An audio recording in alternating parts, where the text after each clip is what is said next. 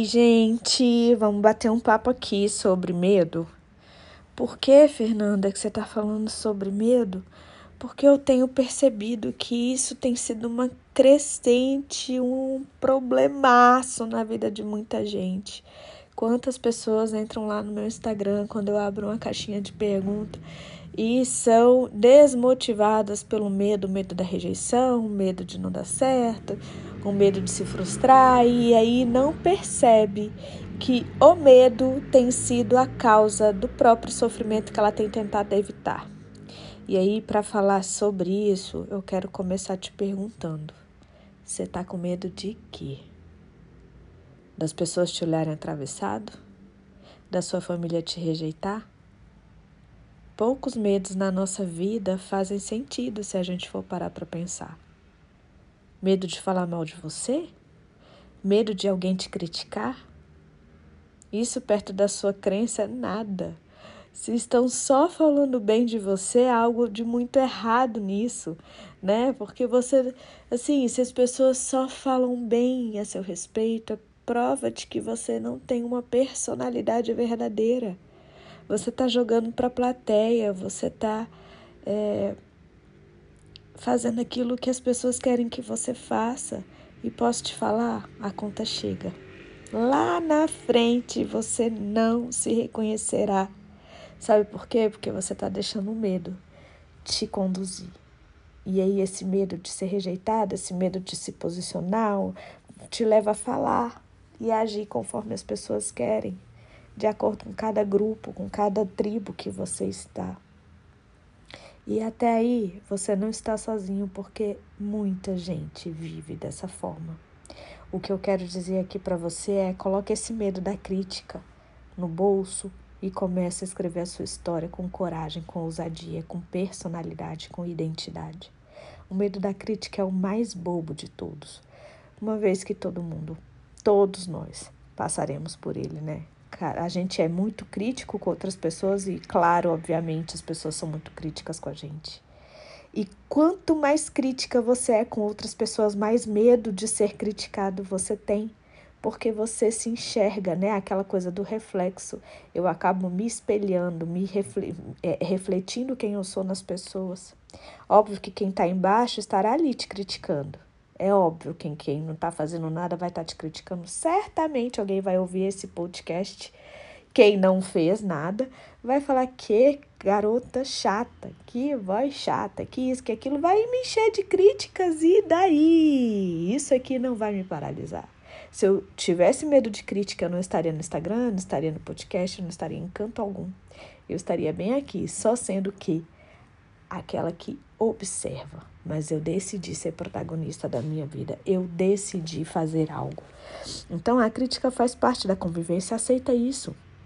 Os imaturos precisam criticar para que percebam que há alguém superior ou inferior a ele, né? Quando alguém te critica, saiba disso essa pessoa está te olhando e, e, na verdade ela está criticando porque ela não tem coragem de fazer o que você faz. Ou não, né? Muitas vezes essa pessoa também acha que você pode dar, dar melhor aquilo que você tem feito, você pode ser melhor. Então ouça também. A crítica de alguém superior a você, alguém que chegou a algum lugar que você ainda não chegou, mas rejeite todas as opiniões e críticas de quem está abaixo de você. Pode ser que você influencie alguém quando abre mão dos seus medos. O que tem te paralisado? Quais são os seus medos? Mais uma vez eu te pergunto. Medo da pobreza? Por isso que você não empreende? Analise as pessoas que empreendam, que empreendem hoje, veja se elas são pobres. Veja se as pessoas que empreendem ao seu redor elas são pobres. Perceba que ela, quando ela enfrentou o medo de, de empreender, elas ganharam coisas na vida. Medo de rejeição? Todo mundo é rejeitado por algo, às vezes sua sua roupa, sua crença, enfim. A gente vive esse tipo de coisa nessa vida. Por que querer ser valorizado a todo instante? Por que querer ser aceito por todo mundo? Por que ser, querer ser aplaudido por todo mundo? Isso é uma ilusão.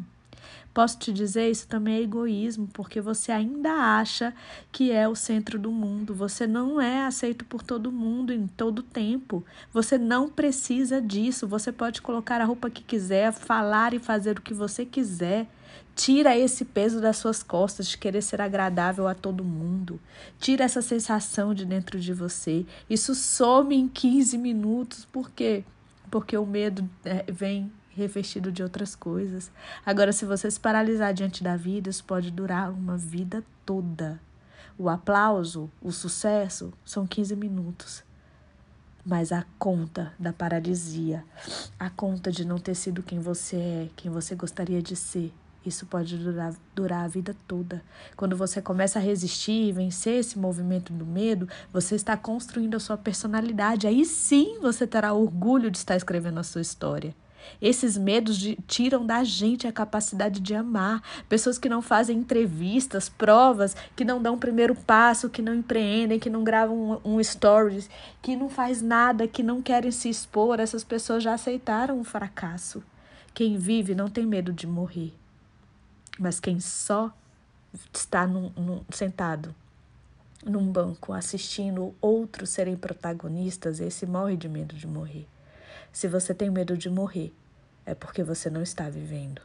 E viver é acordar, é servir, é ser útil, é amar, é ser quem você é, mesmo que isso se te custe críticas, rejeição, abandono. Seja útil, sirva, Cozinhe, passe roupa, mande um coração no WhatsApp para aquela pessoa que você ama. Se exponha, não tenha medo. Isso sim é viver. Quando você é útil, seus medos somem. Quando você entende que ninguém te deve nada, o medo da morte some, porque você está servindo a todos. Você tem orgulho da sua história, você tem orgulho da sua trajetória. Isso sim é viver.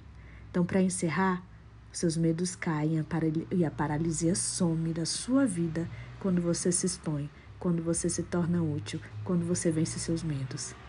Um beijo, fiquem com Deus e bora viver!